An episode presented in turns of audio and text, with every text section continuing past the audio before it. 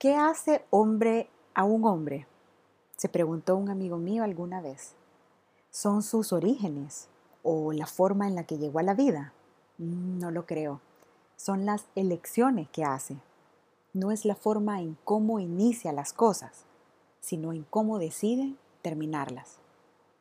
Tomado de la película Hellboy.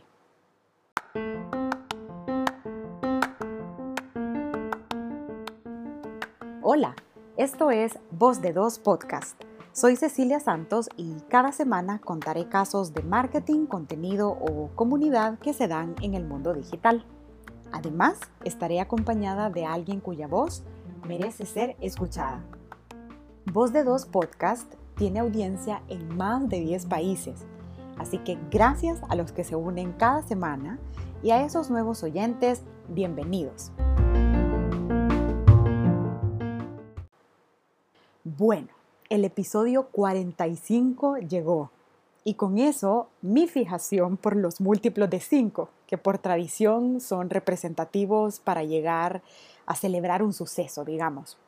Y con el conteo de quinquenios, décadas o siglos, pues la tradición dicta que debe hacerse algo especial o diferente. Así que eso pretendo hacer hoy. Entonces, este será el primer episodio donde solo habrá una voz la mía. Y con eso espero plasmar los pensamientos y comentarios que han llamado mi atención de mis cuantiosos recorridos por Internet, o que bueno, he escuchado a viva voz en una conversación. Miren, la situación actual se presta para hablar de tantas cosas, pero mi propósito con este episodio slash monólogo consiste en poner sobre la mesa un par de conclusiones que he hecho sobre los seres humanos, partiendo por cómo vivimos los cambios, sobre todo cuando hay un elemento complejo de por medio, a cómo nos conducimos por el mundo interactuando con otros, tolerándolos y aceptándolos o no, y también la velocidad con la que esos cambios pasan y evolucionan, amplificados por los canales digitales y por medio de la tecnología, claro. Así que prepárense porque también vengo bien equipada con ejemplos. Bueno, antes de mi exposición, me gustaría que viajemos un poquito en el tiempo. Ok, considerando que la televisión fue inventada hace apenas 100 años, y a partir de eso inventos tales como la refrigeradora o los CD players, teléfonos celulares, e imagínense ustedes, la primera computadora Apple creada por Steve Wozniak y Steve Jobs tiene apenas 44 años. Miren, yo no sé ustedes, pero a mí me sorprende que todos estos dispositivos y electrodomésticos tengan menos de 100 años de existir. Y cómo es que ahora, en pleno 2020, nos movemos en un mundo donde el elemento tecnológico y digital wow, o sea, casi debería incluirse como necesidad fisiológica en la pirámide de Maslow, porque así como lo vivo en mi vida personal y como la observo en otros, eh, la tecnología ha creado una alta dependencia en cómo funciona nuestra vida cotidiana. A ver, les voy a tirar una pregunta. ¿Se imaginan pasar más de un día sin luz eléctrica y posterior a eso sin celular? Mm, a mí ya me pasó hace como tres semanas y fue bien raro, bien raro. Me sentí completamente desconectada del mundo. ¿Se imaginan entonces cómo fuera trabajar sin Zoom o correos electrónicos o hablar por WhatsApp con todos nuestros conocidos? O sea, ¿qué haríamos sin poder transmitir, entre comillas, al mundo nuestra vida vía Instagram? O usar Twitter, para quienes lo hacemos, como válvula de escape para todo tipo de temas, eh, por supuesto, las medidas del gobierno o incoherencias políticas. O sea, pareciera entonces que estos avances, cuyo propósito ha sido que la vida de los seres humanos sea más práctica, o sea, por ende pienso yo que deberíamos ser más felices por tener miles de gadgets para hacer casi todo lo que nos gusta. Pero fíjense que la realidad que yo observo y que se comunica por todo Internet pinta una escena bien diferente. Y con eso empiezo mi exposición. Como punto número uno, traigo a colación los comentarios de enojo y frustración expresados ante el sinnúmero de cambios que se dieron por la pandemia.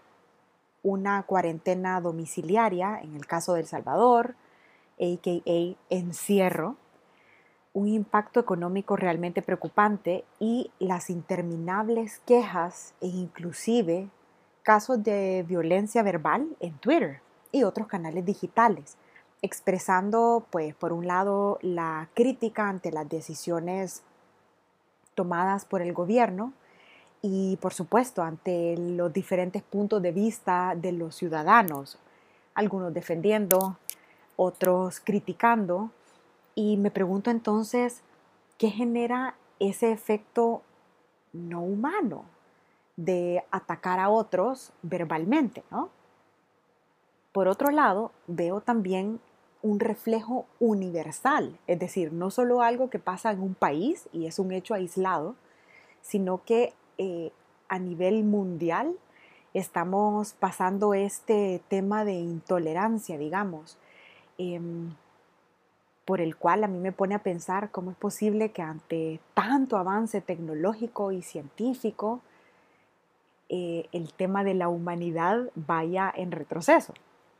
Y bueno, se los describo con un triste suceso que se dio el 25 de mayo, o sea, hace apenas unos días, en Minneapolis, Minnesota, Estados Unidos, donde George Floyd, un hombre afroamericano de 46 años, tras ser arrestado y esposado, fue puesto en el piso por los oficiales y uno de ellos presionó a Floyd con su rodilla en la parte del cuello por ocho minutos, causándole asfixia y la muerte. Varios transeúntes captaron la escena con sus teléfonos móviles y transmitieron el hecho, que días después desató una furia de cientos de personas que causaron disturbios no solo en ese estado, sino que en múltiples estados de la nación. Y en Minneapolis incendiaron el edificio de la policía.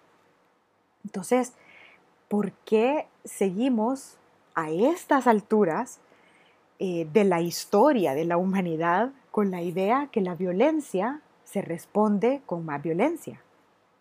Y es que con todos estos increíbles avances tecnológicos que mencionábamos al inicio, solo en los pasados 100 años, me pregunto, ¿cómo es que seguimos así, no? Y cómo es que los valores como la tolerancia o el respeto a que otra persona tenga una opinión diferente a la mía o a entender el grado de diversidad que vivimos hoy en día, ¿no? ¿Cómo es que el color de la piel todavía no comprendemos que solo es el exterior y que el corazón es del mismo color para todos.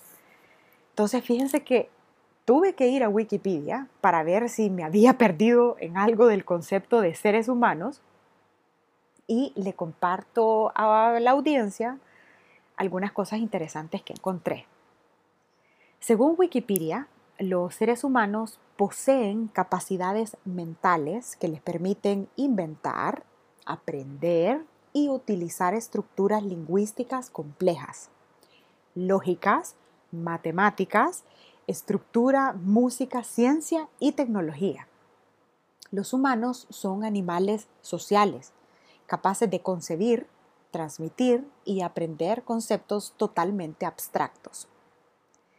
Tienen la capacidad de ser conscientes de sí mismos, así como de su pasado saben que tienen el poder de planear, transformar y realizar proyectos de diversos tipos. En función de esta capacidad, han creado diversos códigos morales y dogmas orientados directamente al manejo de estas capacidades. Además, pueden ser conscientes de responsabilidades y peligros provenientes de la naturaleza, así como de otros seres humanos. Entonces, porque hay humanos y no humanidad, pues. Tenemos la capacidad de inventar, de aprender y de transformar. Entonces, que esta primera parte del episodio sea un llamado a la reflexión y respirar y a ver si la próxima vez que queramos estallar, y ojo, parto de esta premisa porque me ha pasado a mí muchísimas veces. Yo misma, como mujer y como ser humano, he sido injusta y he cometido muchos errores. Pero ahora puedo decir que estoy tomando mucha más conciencia en mi proceder y en mi discurso. Y como decía hace un ratito, ojalá y la próxima vez que queramos estallar ante la idea contraria que alguien más tiene sobre un punto de vista nuestro, nos bajemos el ego un par de gradas y escuchemos con apertura. Que la próxima vez que no entendamos el proceder de otra persona, preguntemos con respeto y no ataquemos. Así que bueno, paso al último punto de mi monólogo y este es sobre la velocidad con la que las cosas cambian y evolucionan, claro. De mi consumo diario de redes sociales, que créanme que pongo, me pongo más a dieta con el consumo de redes sociales que con el consumo de comida. Pero bueno, encontré algunos cambios ya sustanciales comparado a cómo estábamos en marzo. Miren, hubo un incremento notorio en los Instagram Stories y los Instagram Lives eh, de abril y parte de mayo. Y según un representante de Instagram, estas transmisiones en vivo, tanto en Instagram como en Facebook, se duplicaron de forma global. Luego, y esto fue hace unas dos semanas, Instagram permitió que los lives se guardasen como Instagram TVs para poder extender la vida del contenido. O sea, ya solo ahí hubo dos cambios, ¿no? Un incremento en las transmisiones en vivo y por otro lado, el cambio de permitir que éstas migraran a un formato permanente de contenido como los Instagram TVs. Facebook lanzó recientemente los Facebook Rooms, que prácticamente la idea es no hacerle la competencia a Zoom, pero tener un concepto alterno a estos cuartos donde en, el caso de Facebook Rooms pueden estar hasta 50 personas. También eh, el uso de la integración que Facebook Live tiene con Zoom. Y por supuesto esto para abarcar más audiencias. Ojo que esta integración, según estaba investigando, eh, se dio en el 2018, pero fue hasta ahorita que por supuesto ha habido muchas personas que han aprovechado eh, no solo tener una audiencia en Zoom, sino aprovechar un Facebook Live también. E inclusive yo estuve en una clase eh, de ejercicio donde el instructor tenía la transmisión en Instagram, en Zoom y en Facebook Live al mismo tiempo, lógico, ¿no? Así que bien interesante. También fíjense que para mí ya hay una evolución que todo sea reunión por Zoom. Antes, entre comillas, eh, al inicio de la pandemia, las reuniones de trabajo, reuniones familiares, cumpleaños, baby showers, por ejemplo, se dieron en Zoom. Pero ahora ya hay una nueva modalidad. Por ejemplo, en los baby showers, ya hay algo que se conoce como drive-by baby showers. Es decir, la pareja que está, em, digamos, siendo la anfitriona del, del baby shower, está en la casa y afuera de la casa ponen una mesita donde hay una serie de, no sé, cupcakes o boquitas y bebidas. Los invitados, en lugar de estar todos reunidos, pasan en el carro con letreros, música y regalos y se bajan con distanciamiento social a traer las boquitas o las bebidas, están un momento conversando con la pareja y luego se van. Entonces, no solo estamos hablando que ya nos habíamos adaptado a una modalidad online, sino que ahora regresa el factor físico, ¿verdad? De un modo u otro, siempre con el distanciamiento social, pero ahí hay una amalgama entre la parte digital y la física. Pero el punto es que ya evolucionó. Y según entiendo, estos drive-bys ya se hacen para graduaciones e inclusive para despedidas de soltera. Busqué y no vi fotos, pero sí leí que hay. Em, no sé si ustedes lo han notado, pero ahora ya hay cualquier cantidad de productos nuevos en el mercado para resguardarnos por el tema del COVID. Mascarillas de todo tipo, de todos los diseños, de todos los materiales, em, caretas y muchísimos productos nuevos de higiene, como la nueva esta limpieza triage. También hay un incremento en las personas que están emprendiendo, o sea, que se están lanzando con sus pequeños negocios, ¿no? Debido a la situación económica, lógicamente. Así que no solo las marcas se están reinventando, sino que ahora hay gente nueva emprendiendo. Y esto, a mi punto de vista, por supuesto que va a causar la apertura de nuevas oportunidades eh, para consultores, para agencias. O sea, aquí nada más hay que poner mucha atención y tener un criterio para analizar cómo el mercado está cambiando y de esos cambios ya hay evolución. También em, hay desarrollo de nuevas y muchas pasarelas de pago electrónico.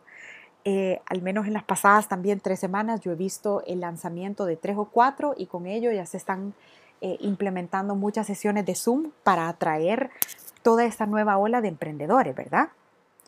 Y por supuesto, el incremento de servicios a domicilio. Así que esto demuestra que los seres humanos no solamente nos adaptamos rápido, sino que evolucionamos más rápido aún.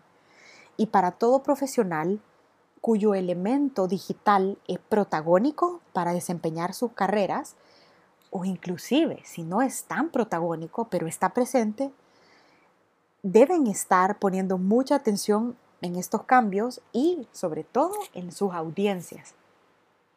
Quiero cerrar mi monólogo pensando en mi país. En el caso de El Salvador, eh, a dos meses y medio de estar en cuarentena y con complicaciones de vida, eh, no solo por el tema del resguardo, por el COVID, eh, sino que el factor económico, Em, fuimos golpeados por dos tormentas tropicales, Amanda y Cristóbal, y nos vinieron a cambiar nuevamente el panorama. Y me siento orgullosa del apoyo inmediato que muchos seres humanos eh, dieron justamente el siguiente día. Y bueno, pienso que la clave va a ser seguir planeando nuestra vida porque claro, todo implica un plan y por mucho que se hable del mindfulness y de estar presentes, los seres humanos no podemos dejar de pensar en el futuro. Pero aún así debemos prepararnos para adaptarnos y, ojo, plantearnos escenarios alternativos, porque claro, si algo no funciona, yo pienso que ahora eh, va a ser clave poder plantearnos qué otras posibilidades podemos tener para seguir con las mismas ejecuciones o al menos lo más cercano a como lo teníamos pensado. Así que muchas gracias por su tiempo. Los invito a darle follow a Voz de Dos en redes sociales. Pueden encontrar el perfil como Voz de Dos en Instagram y Twitter y Voz de Dos Podcast en Facebook. El programa se produce de forma gratuita, así que si quieren apoyarme con una donación destinada a la producción, pueden buscarme en PayPal como Sea Saints. Y acuérdense, seamos no solo seres humanos, sino practiquemos la humanidad. Chao.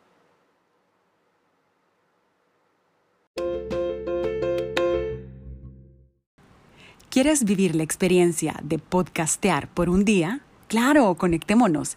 Si tienes un caso de marketing contenido o comunidad que vale la pena contar, escríbenos a arroba voz de dos en Instagram o Twitter y voz de dos podcast en Facebook.